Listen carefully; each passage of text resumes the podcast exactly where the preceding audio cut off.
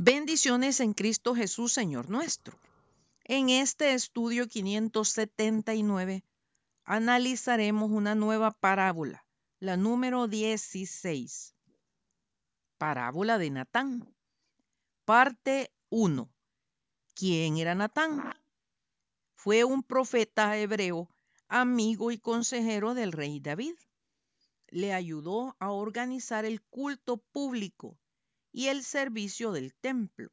Segundo Crónica 29-25 dice, pero también levitas en la casa de Jehová con címbalos, salterios y arpas, conforme al mandamiento de David, de Gad, vidente del rey, y del profeta Natán, porque aquel mandamiento procedía de Jehová por medio de sus profetas.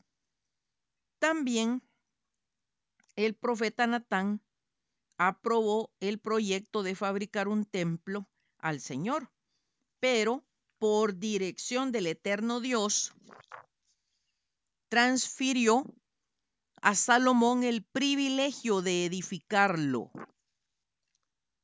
Segundo Samuel 7 del 1 al 17.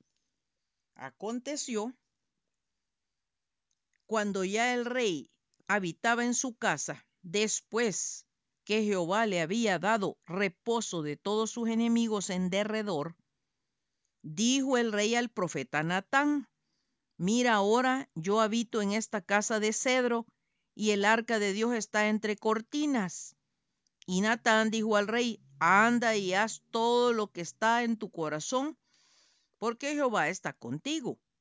Aconteció aquella noche que vino palabra de Jehová a Natán, diciendo, Ve y di a mi siervo David, así ha dicho Jehová, tú me has de edificar casa en que yo more. Ciertamente, no he habitado en casas desde el día en que saqué a los hijos de Israel de Egipto hasta hoy, sino que he andado en tienda y en tabernáculo. Y en todo cuanto he andado con todos los hijos de Israel, he hablado yo palabra a alguna de las tribus de Israel, a quien haya mandado apacentar a mi pueblo de Israel, diciendo, ¿por qué no me habéis edificado casa de cedro? Ahora pues dirás así a mi siervo David, así ha dicho Jehová de los ejércitos, yo te tomé del redil detrás de las ovejas para que fueses príncipe sobre mi pueblo, sobre Israel.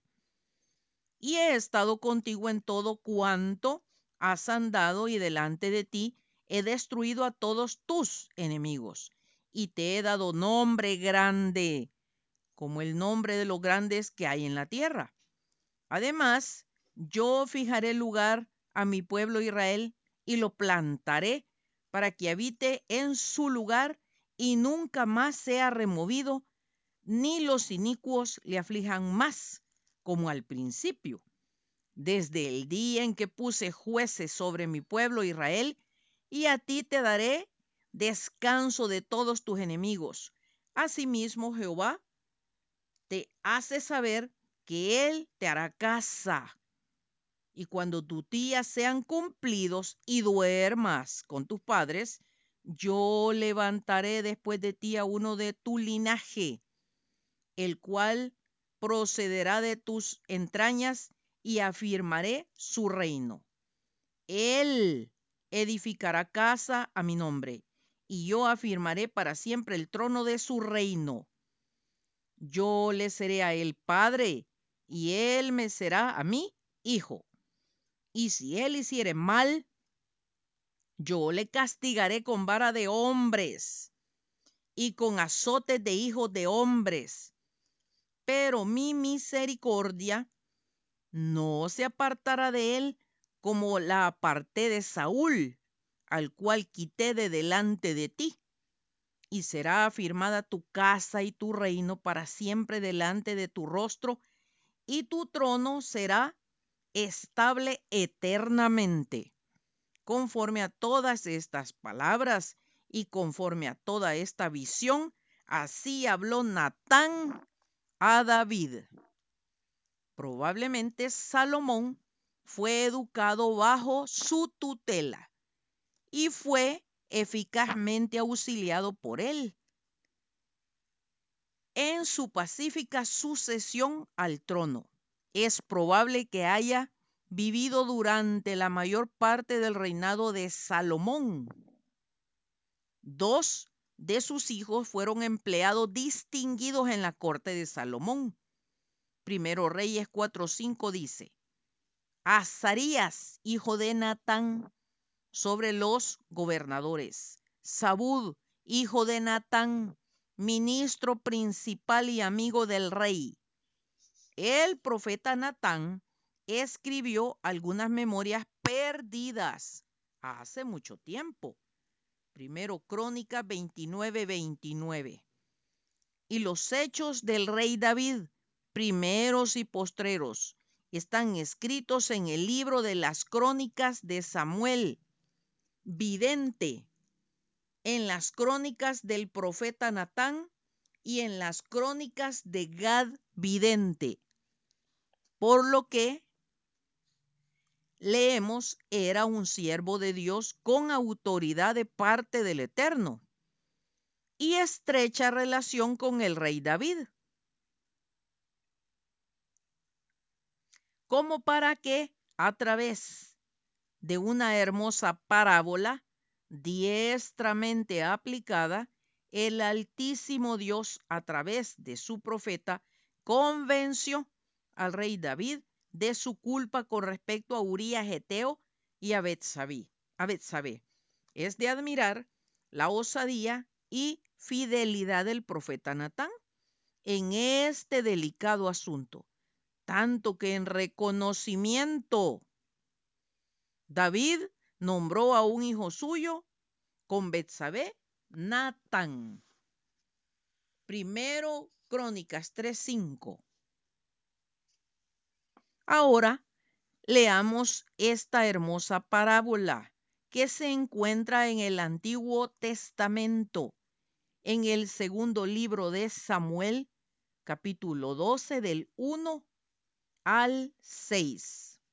Jehová envió a Natán a David y viniendo a él le dijo, había dos hombres en una ciudad, el uno rico y el otro pobre. El rico tenía numerosas ovejas y vacas, pero el pobre no tenía más que una sola corderita que él había comprado y criado y que había crecido con él y con sus hijos juntamente, comiendo de su bocado y bebiendo de su vaso y durmiendo en su seno. Y la tenía como a una hija. Y vino uno de camino al hombre rico y éste no quiso tomar de sus ovejas y de sus vacas para guisar para el caminante que había venido a él, sino que tomó la oveja de aquel pobre hombre y la preparó a aquel que había venido a él. Entonces se encendió el furor de David en gran manera contra aquel hombre y dijo a Natán, vive Jehová, que el que tal hizo es digno de muerte y debe pagar la cordera con cuatro tantos porque hizo tal cosa y no tuvo misericordia. Oseas 12:10 nos dice, y por medio de los profetas usé parábolas.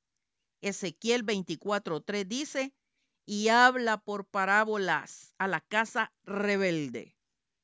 Muchos creen que las parábolas solo están en el Nuevo Testamento, pero no debemos perder de vista que Dios ha estado tratando de comunicar su mensaje de arrepentimiento a la humanidad rebelde para que se conviertan de sus malos caminos desde que cayeron en pecado.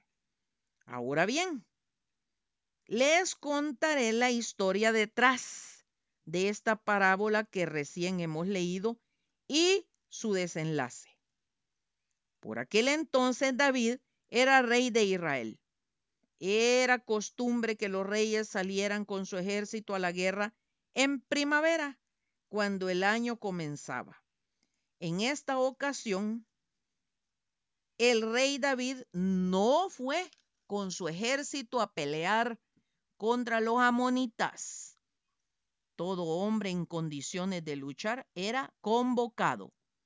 Mientras sus hombres peleaban exponiendo sus vidas en la guerra para liberar a Rabá del sitio de los amonitas, el rey David un día, al caer la tarde, se levantó de su cama para ir a la terraza de su casa real. Desde ahí vio a una mujer muy hermosa que se bañaba. No sabemos en dónde lo estaba haciendo, pero para aquella época podría haberse estado bañando en un lugar público, ya que muchos no contaban con baño privado. También podría haberse estado bañando en un río o en el patio en la intimidad de su propia casa. Lo que sí sabemos es que ya comenzaba la noche. Entonces, el rey David ante tal imagen mandó a preguntar quién era aquella bella mujer. Le informaron que era Betsabé, hija de Leaín, y además que era esposa de Urías Eteo, quien era un soldado de élite en su ejército y por lo tanto andaba en la guerra. Viendo la gran oportunidad, envió mensajeros para que la trajeran y durmió con ella. Luego, ella se purificó de su inmundicia y el hecho permanecía oculto. Pero ella descubrió que estaba embarazada y se lo envió a decir al rey David. Inmediatamente el rey maquinó cómo deshacerse de aquel tremendo problema en que se había metido por estar de holgazán. Se comunicó con Joab quien era el hombre de su confianza, además de ser su sobrino. Él ocupaba el puesto de capitán del ejército, diciéndole, envíame a Urias Eteo. Cuando él llegó, David le preguntó por su salud, por la salud de su sobrino, del pueblo y por el estado de la guerra. Después David dijo a Urias Eteo, desciende a tu casa, lava tus pies. Y le fue enviado un presente de su mesa real. Urías Eteo era un hombre de Dios y fiel soldado. En lugar de irse a su casa, durmió en el suelo a la puerta de la casa del rey. Los siervos se lo hicieron saber. Entonces él le dijo a Urías Eteo, no viniste de lejos ¿por qué pues no descendiste a tu casa? Y él respondió al rey David, el arca de Israel y Judá están bajo tiendas, y mi señor Joab y los siervos de mi señor en el campo. Y había yo de entrar en mi casa para comer y beber y dormir con mi mujer? Por vida tuya y por vida de tu alma, que yo no haré tal cosa. Como el rey viera que no sería tan fácil obligarlo, pasó al plan B. Invitar a Urias, Eteo, a comer y beber por dos días hasta emborracharlo. Y aún así, no descendió a dormir en su casa. Al ver el rey que era imposible corromper los principios de este hombre, le escribió una carta a su sobrino Joab, ordenándole que pusiera a Urias Eteo al frente en lo más recio de la batalla y que lo dejaran solo para que fuera herido y así muriera. El colmo fue que envió dicha carta por medio del mismo Urias Eteo. Será hasta el próximo domingo si Dios nos presta la vida que continuaremos con esta hermosa parábola y su desenlace. Maranata, Cristo viene pronto. Atentamente, Lic Acevedo, colaboradora de Riego.